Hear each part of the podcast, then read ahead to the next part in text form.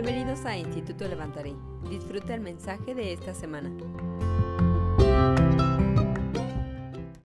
Vamos a abrir la palabra del Señor en 2 de Corintios capítulo 5, vamos a mirar a la altura del versículo 7. Dice así: Porque por fe andamos, no por vista.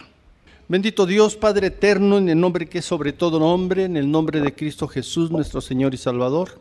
Te damos gracias porque nos podemos congregar en torno a tu santo nombre, alabarte, exaltarte, glorificarte y hacerlo en la unidad de tu Espíritu Santo. Gracias Señor porque tú estableciste este día para que nosotros así lo hiciéramos y como un solo cuerpo viniéramos delante de ti y te adoráramos. Gracias por ello y gracias también porque tú tienes una palabra para nosotros en esta hora. Pongo delante de tu presencia cada uno de mis hermanos, pidiéndote que tú te manifiestes con poder a sus vidas y que tú hables a nuestra mente, a nuestro corazón, y que ahí sea escrita tu palabra para que nosotros seamos hacedores de ella y no solamente oidores. Y Padre, que yo pueda ser un instrumento idóneo a través de quien fluya tu palabra y que no haya ninguna palabra de sabiduría humana, sino solamente aquella revelada por ti que sale de tu corazón y en Cristo Jesús a ti sea la honra y la gloria por la eternidad. Amén. Nosotros lo sabemos a lo que se está refiriendo el apóstol Pablo. Andar por vista significa caminar viendo por dónde vamos. Es observar todo lo que está sucediendo a nuestro alrededor. Es ver, ver con nuestros ojos materiales nuestras circunstancias, ver todo lo que sucede, todo lo que hay, estar al pendiente de lo que pasa, estar alertas aún de todo lo que sucede, pero sobre todo es confiar en lo que nosotros vemos. Normalmente, y como lo dijo el apóstol Tomás, hasta no ver, no creer, y por lo general así somos, creemos lo que vemos, aunque muchas ocasiones lo que vemos no es lo que es en realidad. Muchas ocasiones vemos lo que no hay, vemos lo que no es y nos confundimos y tomamos pensamientos y actitudes contrarias a lo que debe ser, porque luego nuestra vista es engañada. Nuestro Señor Jesucristo así lo dijo también. Él comentó que no confiáramos en lo que vemos, porque el hombre no conoce el, corazón del hombre. Entonces que nosotros no teníamos por qué confiar en la vista. Entonces aquí el apóstol Pablo nos está hablando de algo muy importante y está hablando el contexto en relación a que para él el vivir es Cristo y el morir ganancia y está hablando en todo este contexto sobre que tiene confianza de que un día iremos a la presencia de Dios y viviremos por la eternidad con Él. Pero nosotros sabemos, no nos es desconocido, que el andar en fe es muy difícil, cuesta trabajo, no es fácil. Normalmente vemos nuestras circunstancias, vemos lo que sucede a nuestro alrededor, vemos y nosotros juzgamos y creemos lo que vemos. es que yo lo vi y como yo lo vi, así es. Y estamos equivocados de acuerdo a la palabra, porque la palabra nos dice que nosotros como creyentes en Cristo debemos caminar en fe. Dice la Biblia en el Antiguo Testamento que una de las tantas ocasiones que hubo guerra contra Israel por parte del pueblo de Siria, una vez más estaban con guerra, estaban con problemas, estaba el rey de Siria peleando contra el rey de Israel, y bueno, y todo lo que quería hacer el rey de Siria en contra del pueblo de Israel, resulta que ya lo sabía. Israel sabía lo que iba a hacer, cuáles eran los propósitos, cómo lo iba a atacar, qué iba a suceder, a tal grado que el rey de Siria dijo a los cercanos, es que yo creo que existe un espía entre nosotros, alguien que va y les comenta a los israelitas lo que pretendo hacer, lo que vamos a hacer y echan abajo todos nuestros planes. Y entonces uno de los siervos del rey le dijo, no, estás equivocado las cosas no son así. Lo que sucede es que hay un profeta de nombre Eliseo que a él Dios le revela lo más secreto que tú hablas a tu grupo. Dice, entonces Dios se lo revela Y este Eliseo va y se lo cuenta al rey y echa abajo todos tus planes. Todo lo que quieres hacer en contra del pueblo de Israel se viene para abajo porque Eliseo lo comenta. Ah, con razón. Entonces hace algo el rey de Siria. Dice, vamos a atrapar a Eliseo. Vamos a detenerlo. ¿Por qué? Porque de este modo lo capturamos, vamos a poder atacar al pueblo de Israel y vamos a salir victoriosos. Y entonces una noche el ejército de Siria va a la ciudad de Dotán para detener al profeta. Entonces, en la noche llegan y sitian toda la ciudad. En la mañana, dice la Biblia, el siervo de Eliseo se levanta y ve y ve que existe un sitio en contra de la ciudad, en contra de ellos. Y se alarma y entonces le dice al profeta, ah, Señor mío, ¿qué haremos? ¿Qué haremos? Imagínate ese momento en el cual el siervo está viendo todo un gran ejército alrededor de toda la ciudad, sitiándola. Qué situación tan difícil. No había en ese momento ahí ejército, no había nada como defenderse, entonces la situación estaba bastante crítica. Vamos a mirar en Segunda de Reyes capítulo 6 a la altura del versículo 16. Dice así, Eliseo le dijo, no tengas miedo, porque más son los que están con nosotros que los que están con ellos. Fíjate qué respuesta tan especial de parte del profeta. Tranquilo, en paz, despreocupado, sin ningún problema, sin ninguna aflicción, todo bajo control.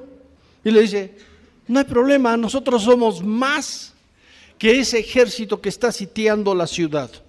Y yo creo que el siervo se ha de haber sorprendido en ese momento y ha de haber dicho, a ver, ¿cómo? Lo que yo estoy viendo es algo diferente. Yo no estoy viendo lo que tú me estás diciendo. ¿De dónde somos más? ¿Por qué somos más? Yo no imagino qué pudo haber pensado el siervo, pero la realidad es que no estaba viendo lo que estaba viendo el profeta. ¿Por qué? Porque como dice el apóstol Pablo, él andaba por fe, no andaba por vista.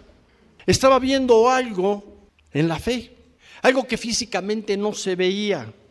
Y dice el versículo 17, y oró Eliseo y dijo, te ruego, oh Jehová, que abra sus ojos para que vea. Entonces Jehová abrió los ojos del criado y miró y he aquí que el monte estaba lleno de gente de a caballo y de carros de fuego alrededor de Eliseo. Fíjate qué oración tan curiosa. No hizo Eliseo una oración clamando al Señor pidiéndole bendición. No hizo una oración diciéndole a Dios, líbranos de los enemigos. No hizo una oración diciéndole, Señor, ve la situación, que seamos invisibles para el ejército y no nos vean y no nos puedan detener. No, en lo absoluto. Él hace una oración completamente diferente a lo que nosotros pudiéramos considerar o que incluso a lo que nosotros pudiéramos orar en un momento determinado de acuerdo a lo que nosotros vemos. De acuerdo a la palabra le está diciendo Eliseo a Dios, yo te pido que tú hagas algo, Padre. Abre los ojos espirituales de mi siervo para que él pueda ver una realidad espiritual aquí en este lugar. Porque tiene miedo, está temeroso, hay un ejército grande allá afuera y ve cómo se puso ya. Abre sus ojos espirituales para que él tenga tranquilidad, para que él vea que efectivamente los que están con nosotros son más que los que están sitiando esta ciudad que Él pueda ver la realidad espiritual que existe en este lugar. Es decir, como lo hubiera dicho el apóstol Pablo, por fe andamos, no por vista. Y a mí me gusta mucho este pasaje porque yo puedo advertir cómo oró Eliseo y luego puedo ver que nuestras oraciones son oraciones muy diferentes a lo que debe de ser porque nosotros no estamos viendo en lo espiritual. No estamos caminando por fe, estamos caminando de acuerdo a nuestros sentidos, estamos caminando por vista. Eliseo sabía que había un ejército de parte de Dios mayor que el ejército que había llegado de parte del rey de Siria. Él lo sabía. ¿Por qué? Por una razón. Porque Eliseo era un hombre de oración y él sabía por revelación cuál era la situación espiritual que estaba en ese lugar, en ese momento. Así de sencillo. Su siervo no.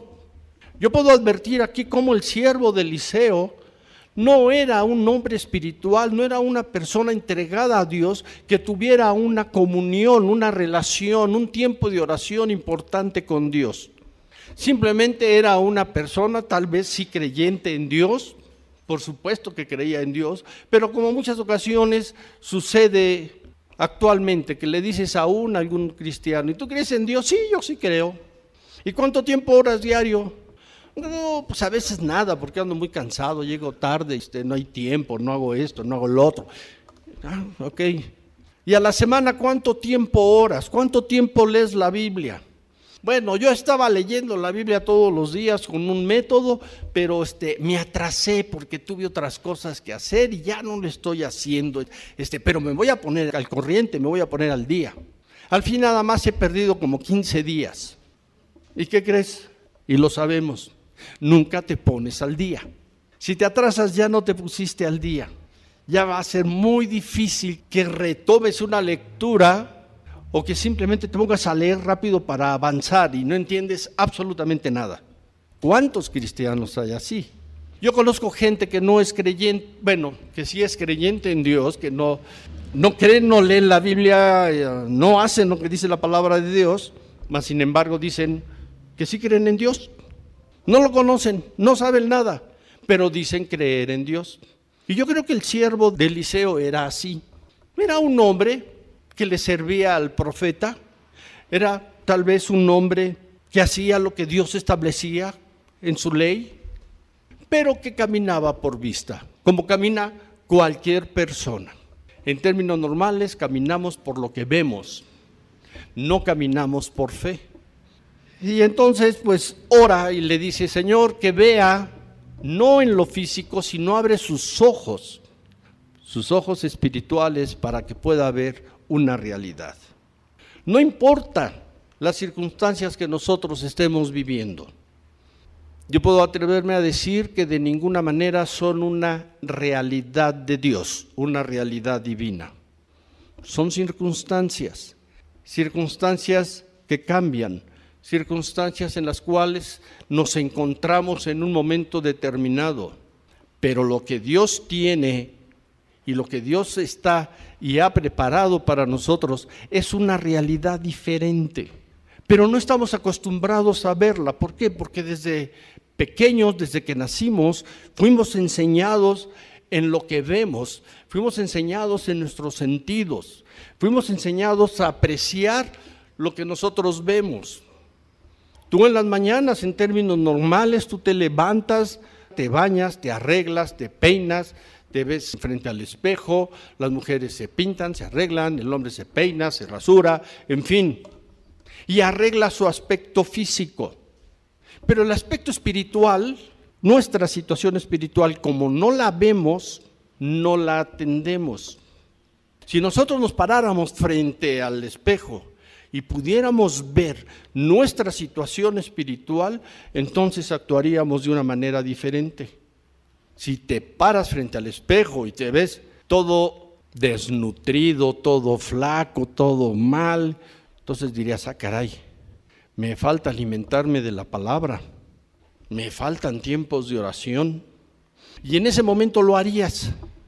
Pero nos vemos frente al espejo y me veo regordete y wow, estoy bien, me veo bien, me siento bien, qué padre, todavía aguanto no se me notan los 64 años. O tal vez sí, pero me siento bien, me siento como de 40. ¿Qué sé yo? Pero espiritualmente no vemos nuestra realidad. No vemos que estamos flacos, ojerosos, demacrados, desnutridos. No lo vemos. Sería bueno que lo pudiéramos ver. Entonces desde pequeñitos nos han enseñado a que tenemos que ver en lo físico, en lo material. Las mamás arreglan a sus bebés y los atienden y los cambian y los bañan y los limpian y los ponen bonitos y guapos y lindos y a las nenas les ponen sus moñitos, en fin, que se vean bonitas. Pero lo espiritual no lo atendemos. Es algo normal.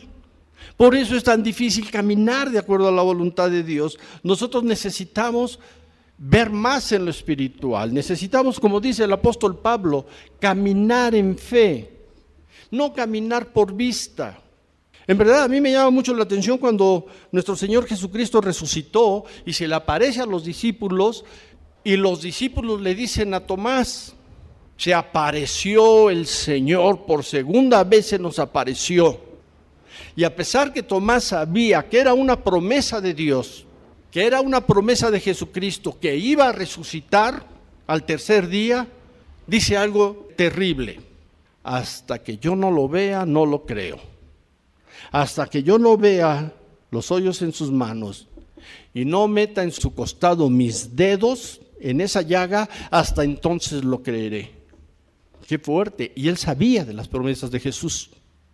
Y muchas ocasiones nosotros conocemos las promesas de Jesús. Sabemos lo que Dios dice, sabemos que tenemos un Dios de bondad, un Dios de misericordia, un Dios bueno, un Dios que dice su palabra que solo piensa el bien para nosotros y sin embargo consideramos que el Señor o ya nos abandonó o nos está apretando o está haciendo algo con nosotros para que nosotros seamos afligidos. En fin, pensamos muchas cosas y no vemos una realidad espiritual vemos la realidad física. Eso es lo que estamos acostumbrados a ver. No podemos ver más allá. ¿Por qué? Porque nos faltan tiempos de oración, tiempos de comunión con Dios, para poder ver lo que hay en la realidad espiritual. En nuestra fe las cosas son diferentes a como nosotros las vemos en lo material, muy distinto, todo es diferente.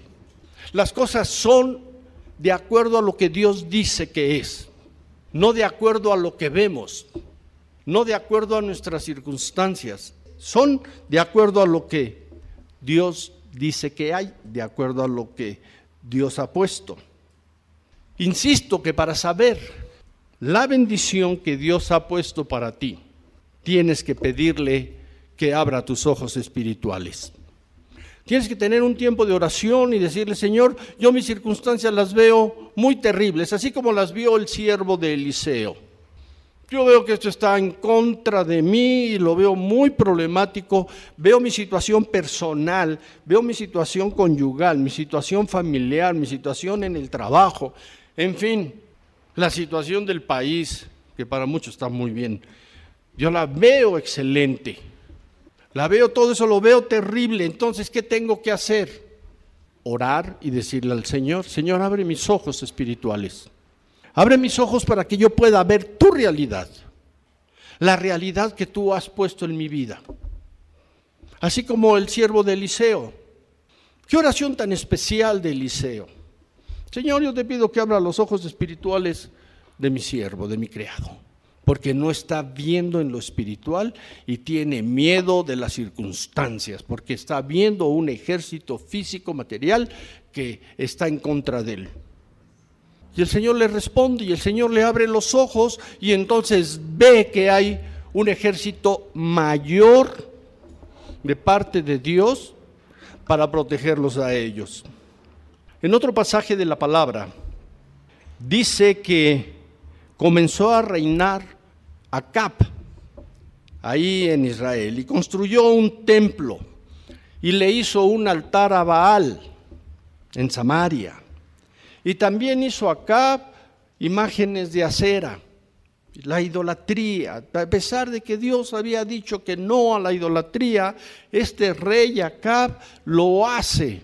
Hace algo que va en contra de la voluntad de Dios con esto que hizo acá, un templo para Baal, un santuario para él, le hace un altar y además hace una imagen de acera. Dice la Biblia que este Acab hizo peor que todos los reyes anteriores de Israel. Estuvo peor él. Nadie se había atrevido a llegar hasta donde él llegó. ¿Cuál fue el resultado?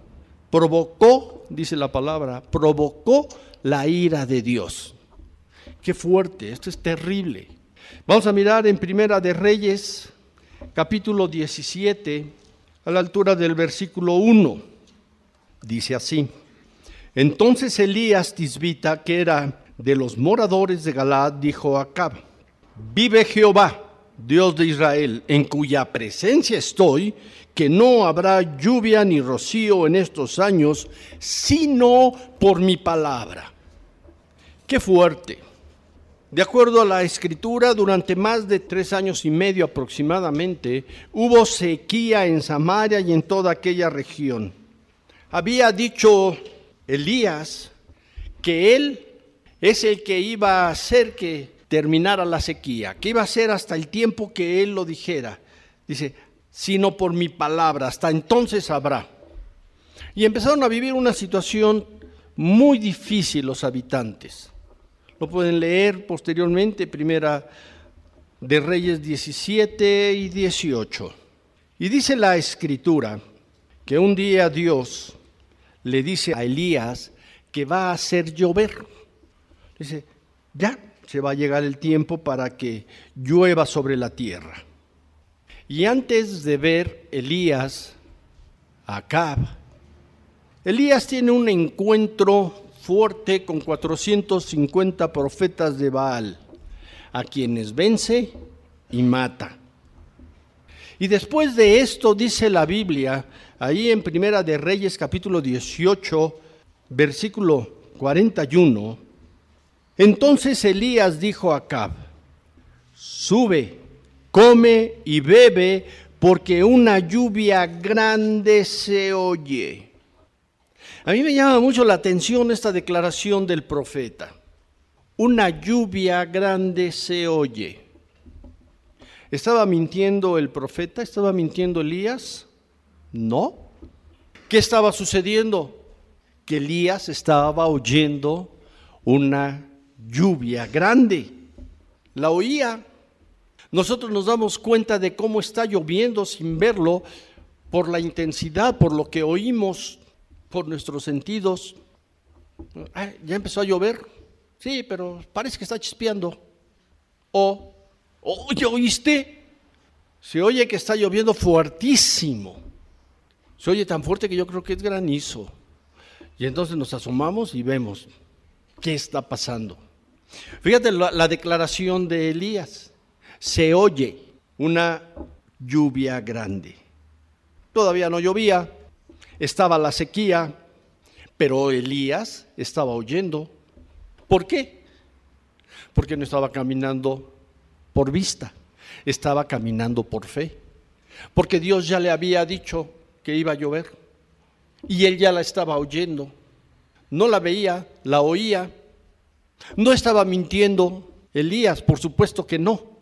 Estaba declarando lo que él estaba oyendo y él ya estaba oyendo una lluvia muy fuerte. Le creyó a Dios lo que Dios iba a hacer y por lo tanto en lo espiritual lo oyó y lo pudo ver. Lo que Pablo dijo, andamos por fe, no por vista. Dice el versículo 42.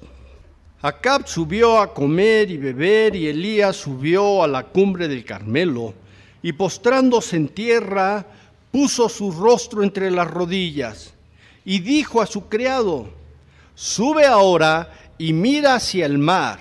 Y él subió y miró y dijo, no hay nada.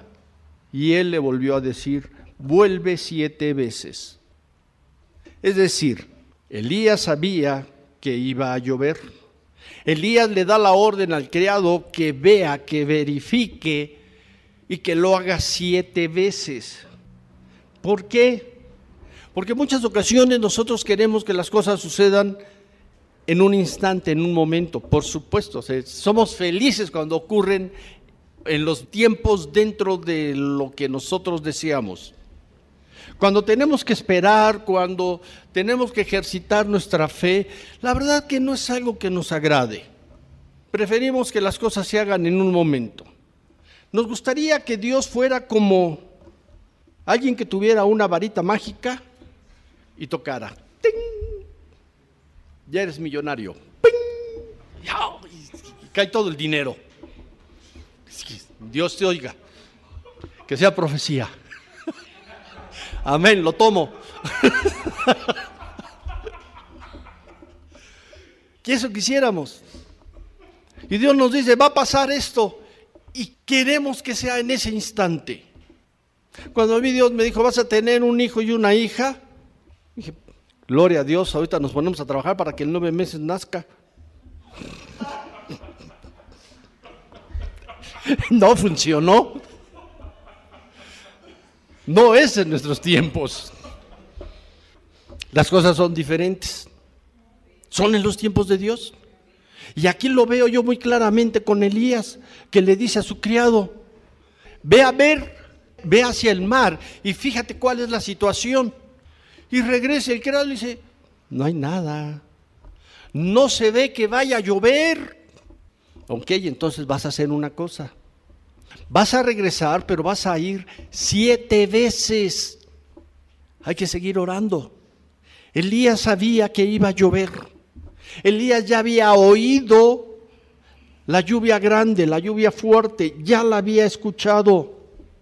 Sin embargo, no le dijo al criado, ¿sabes qué? Espérate, por decir algo, siete días y dentro de siete días vas de nuevo. No, le dijo, vas a ir siete veces. Tienes que ir. Es decir, vamos a estar orando, vamos a estar esperando los tiempos de Dios, porque en un momento va a suceder, va a pasar, se va a manifestar, porque ya está. Y eso nos cuesta trabajo, saber que ya está. Ahí está la bendición. Solo falta que se manifieste, ahorita lo vamos a ver. Y dice el versículo 44, a la séptima vez dijo, yo veo una pequeña nube como la palma de la mano de un hombre que sube del mar. Y él dijo, ve y di a Cab, unce tu carro y desciende para que la lluvia no te ataje. A la séptima vez, el criado va a ver y ve una nube tan pequeña como la palma de una mano. Imagina, ¿qué gran lluvia puede ocasionar esa nube? Físicamente ninguna.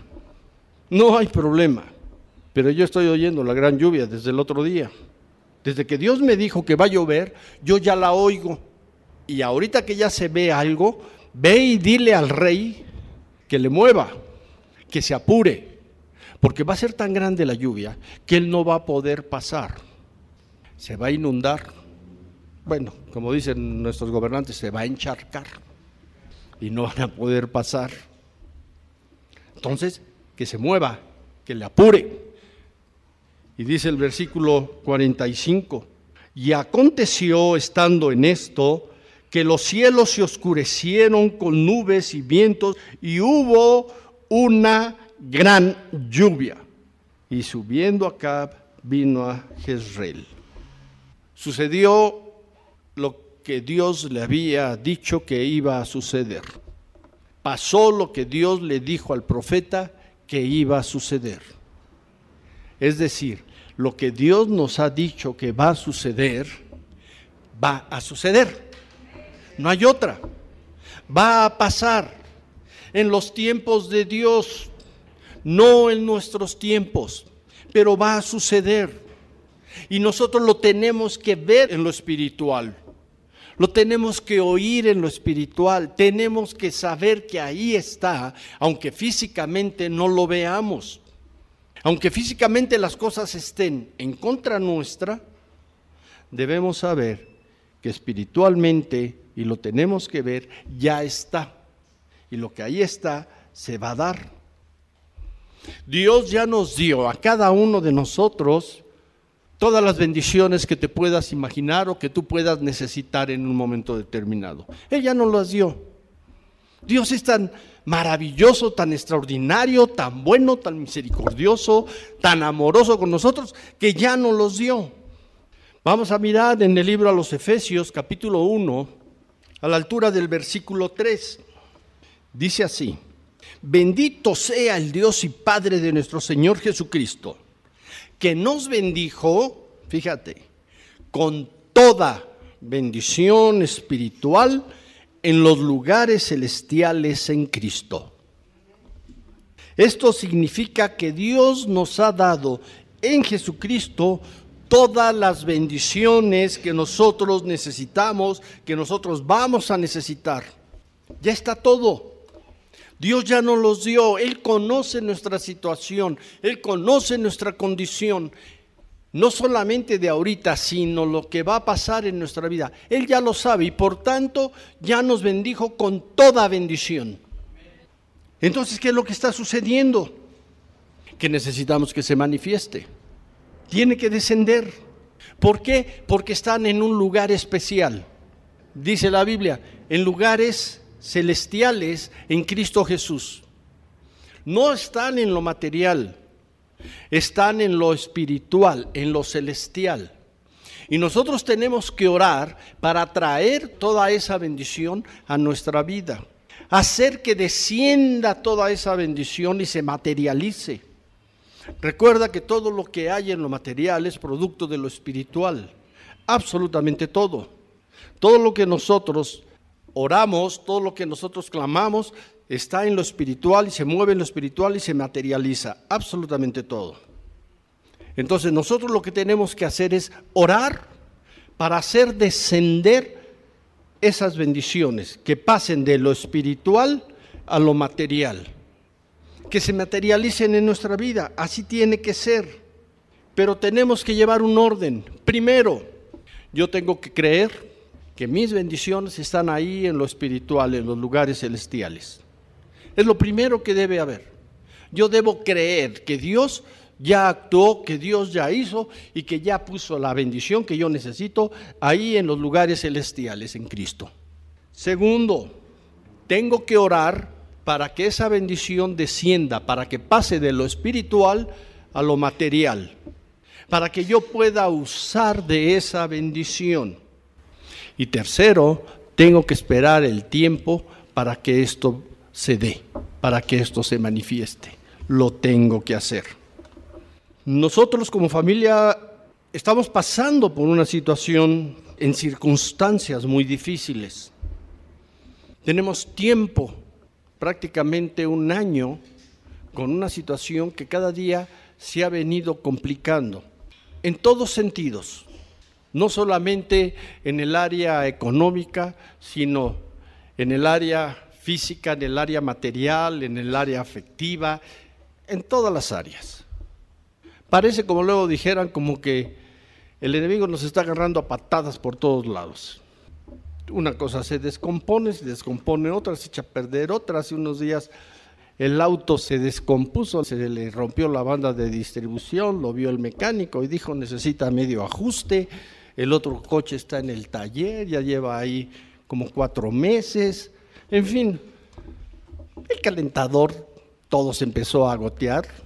Llegó el momento que ya no goteaba, ya chorreaba, no se puede usar. ¿Cuál es el problema? Ninguno. Que hay que bañarse a jicarazos, pues nos bañamos a jicarazos, calentamos el agua y, y no hay problema. ¿Por qué? Porque no, no me afectan las circunstancias que estamos viviendo. Porque yo sé y nosotros sabemos que nuestra situación espiritual es diferente a las circunstancias que estamos viviendo. Y no son permanentes. Van a cambiar. No hay problema. Y si por un momento tenemos que soportar estas situaciones, las soportamos y clamamos y oramos para que se manifieste la bendición de Dios a nuestra vida. Y así es, y esperamos, y esperamos con gozo, y esperamos en el Señor, y lo hacemos como lo tenemos que hacer. No hay problema, y el Señor no nos deja sin comer, se nota. Seguimos comiendo, gloria a Dios. Él es bueno.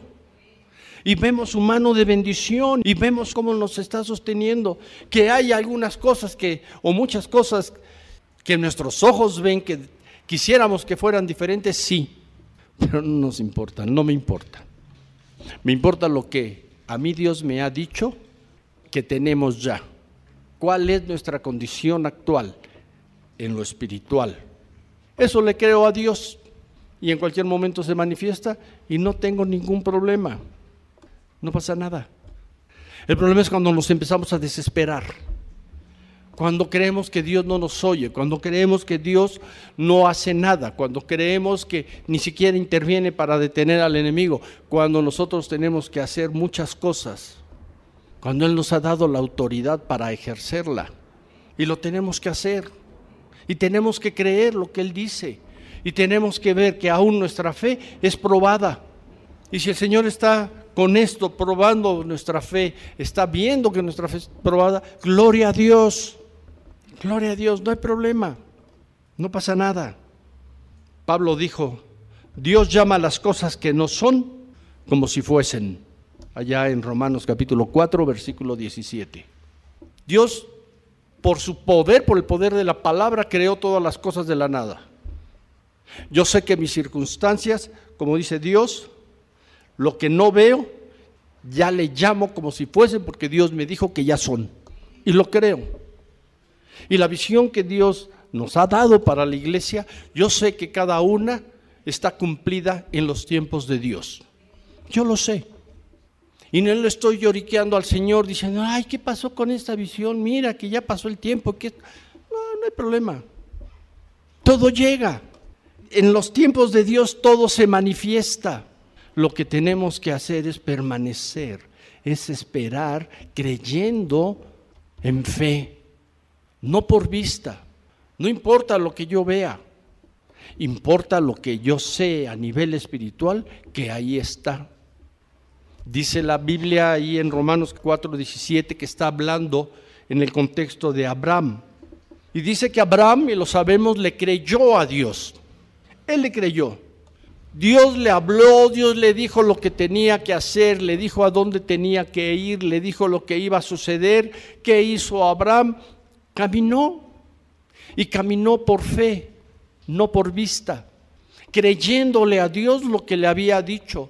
¿Cuál fue el resultado? Después de 25 años nació su hijo Isaac. 25 años. Yo le digo al Señor, gracias Dios, porque aquí conmigo solamente te tardaste tres años para que naciera mi hijo y nueve mi hija. Nada más, gloria a Dios. Eres bueno, en verdad. Lo demás que Dios nos ha dicho se cumple. Así como Abraham caminó sin saber a dónde iba, creyéndole al que le había dicho, así nosotros tenemos que caminar, así tienes que caminar. Y tienes que caminar sabiendo que toda bendición viene a tu vida, toda. No hay nada que Dios haya dicho que no se vaya a cumplir. Todo, todo se va a cumplir. Y toda bendición que tú necesites se va a cumplir, toda. Jesucristo tiene todo en su poder, todo en su mano, tiene todo el control. Toda bendición la tiene Él para darnos. Vamos a mirar en Juan capítulo 6 y vamos a mirar a la altura del versículo 5. Dice así, cuando alzó Jesús los ojos y vio que había venido a él gran multitud, dijo a Felipe, ¿de dónde compraremos pan para que coman estos? Pon atención en el siguiente versículo. Pero esto decía para probarle, porque él sabía lo que había de hacer. Ay, Jesús. Es maravilloso. Y Jesús te mete en unas situaciones así complicadas cuando él ya sabe lo que va a hacer. Y está viendo a ver qué haces tú. A ver qué hacemos nosotros. Ahora sí como que, a ver, ahí te va. Y te deja así algunas cosas a ver cómo las resuelves, a ver cómo las enfrentas. Es especial el Señor Jesús. Hace las cosas de un modo tan especial y nosotros tenemos que estar atentos para saber cómo vamos a actuar, qué vamos a hacer, porque nos podemos equivocar. tenemos que pensar bien qué vamos a hacer de acuerdo a lo que nosotros conocemos de la palabra. No puedo actuar de una manera diferente a la que dice la escritura. Tengo que actuar de acuerdo a lo que dice la escritura, conforme lo dice la palabra. Es lo que yo tengo que hacer. Y dice en el versículo 7, Felipe le respondió, 200 denarios de pan no bastarían para que cada uno de ellos tomase un poco. O sea, la situación de Felipe era especial, como cualquiera de nosotros pudo haber dicho. Imagínate una multitud de cinco mil varones, más mujeres y niños, y que el Señor te diga, oye, me preocupan estos cinco mil, ¿qué hacemos para darles de comer? Porque ya es tarde, ya tienen hambre. ¿Qué le contestaríamos? A Felipe se le ocurrió decir, yo creo que entre los discípulos sabían que tenían 200 denarios. Entonces dijo, Señor, mira, tenemos 200 denarios para comprar pan, pero no va a alcanzar para todos estos. Imagina, Señor, pues aquí tengo 200 pesos como para comprar pan para 5 mil personas. No, no alcanza ni, ni para pan. Ya olvídate si les queremos comprar algunos frijolitos. No, no va a ser posible. Y el Señor nos deja ahí algunas situaciones para que nosotros las enfrentemos de acuerdo a la palabra, de la manera correcta, para que resulten a nuestra bendición, a nuestro favor. Y entonces dice el versículo 8, uno de sus discípulos, Andrés, hermano de Simón Pedro, le dijo, aquí está un muchacho que tiene cinco panes de cebada y dos pececillos. Mas, ¿qué es esto para tantos? Pero hizo algo Andrés. Andrés tomó algo, vio que alguien llevaba algo, cinco panes, dos peces, les dijo, aquí está esto, pero como que esto no sirve para alimentar a toda esta gente. Pero Señor, yo aquí lo pongo delante de ti. Yo sé que esto no es nada.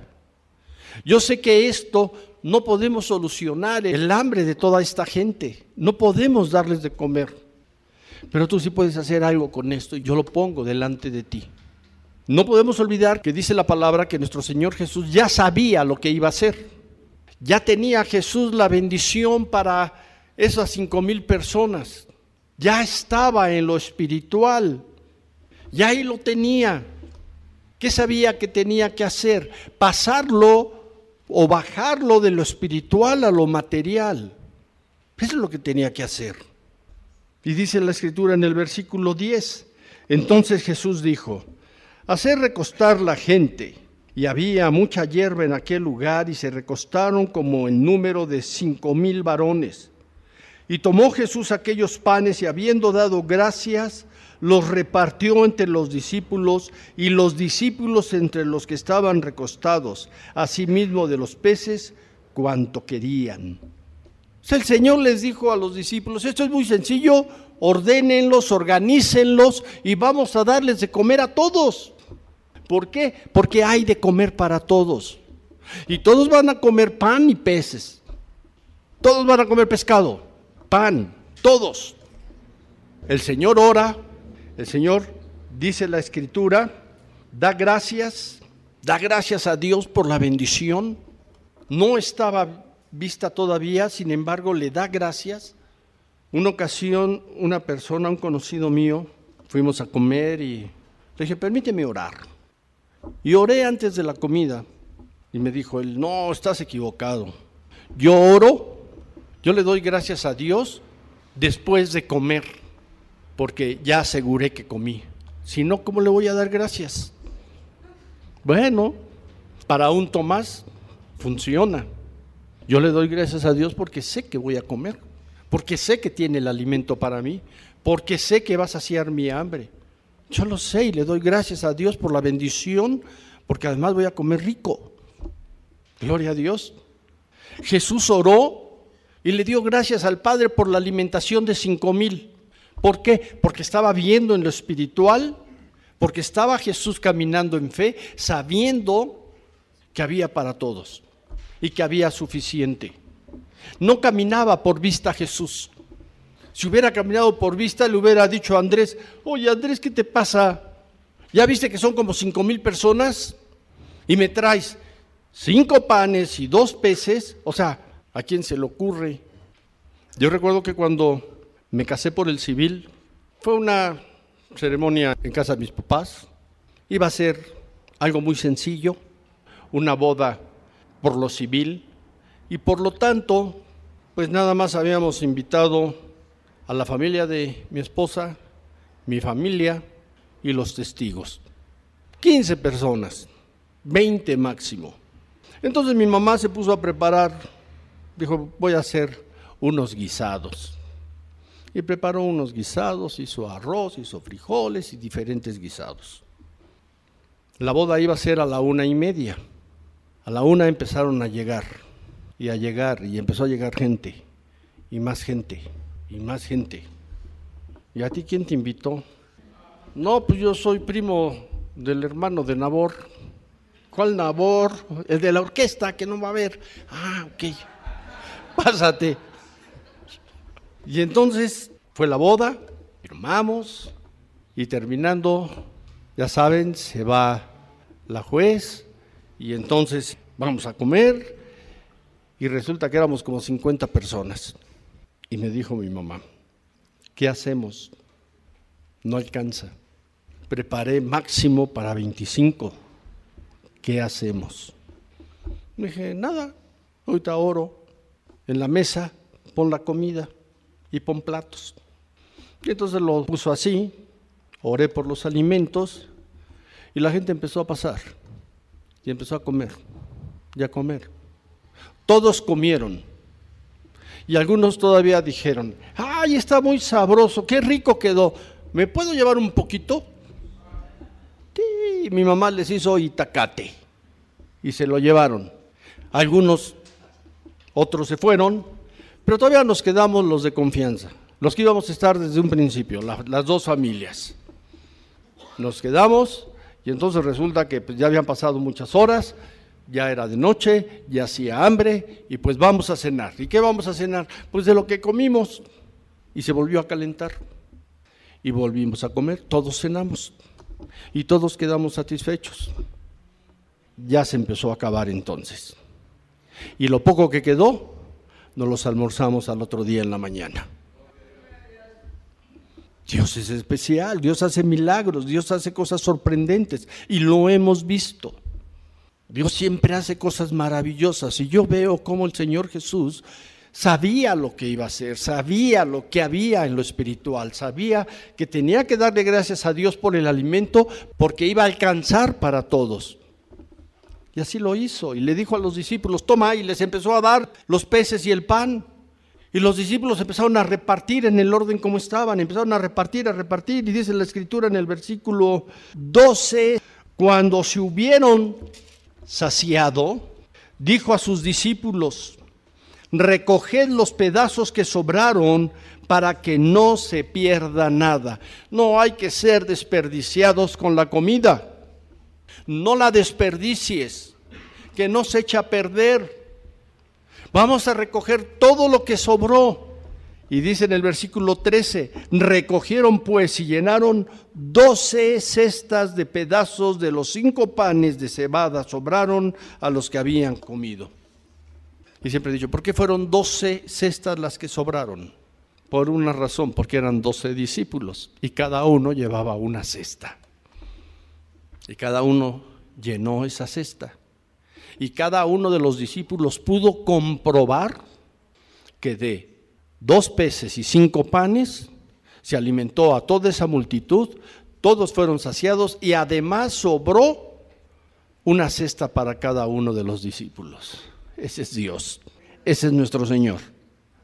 Ese es nuestro Dios que dice el apóstol Pablo, no camines por vista, camina por fe, camina creyendo lo que Dios te ha dicho que sucede, lo que Dios te ha dicho que va a pasar. Créelo, no creas a tus circunstancias.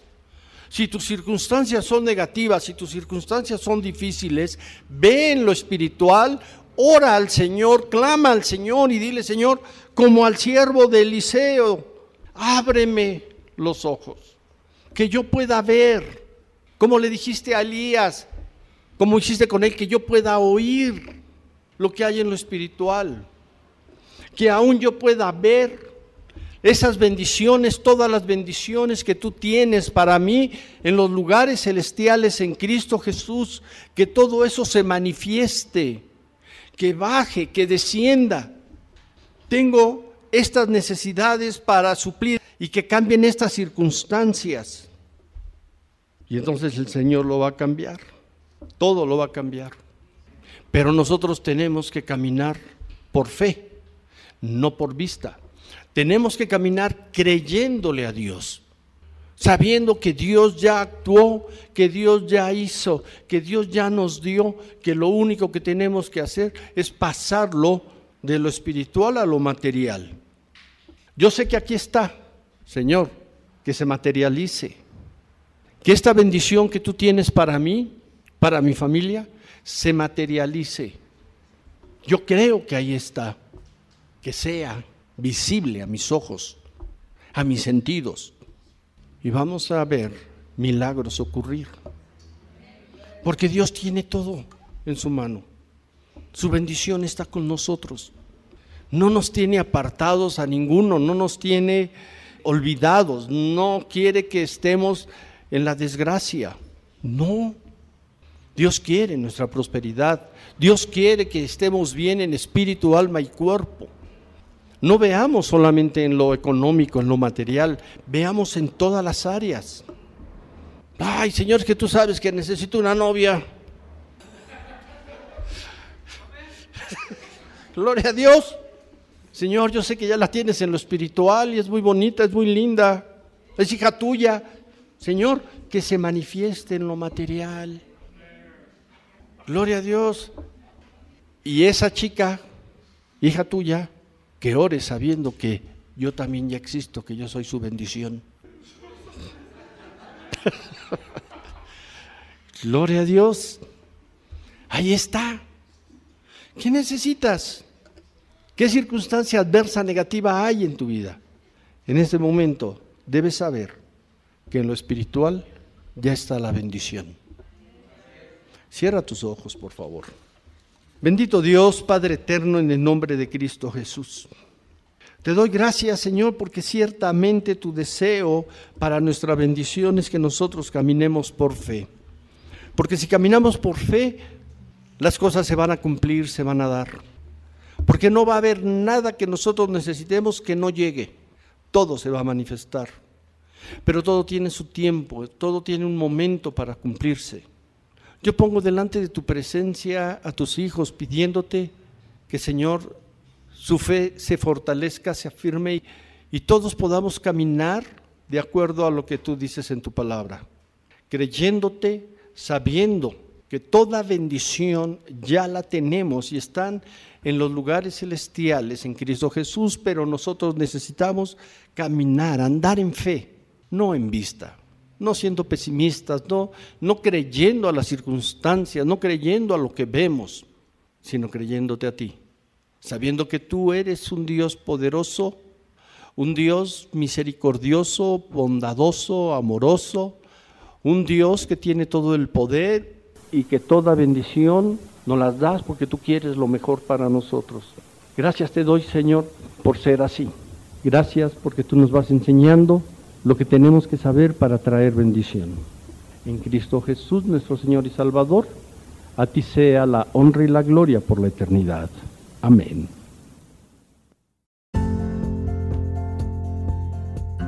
Gracias por habernos escuchado esta semana. Para más contenido, síguenos en cualquiera de nuestras plataformas digitales o en www.levantare.org. Que Dios te bendiga.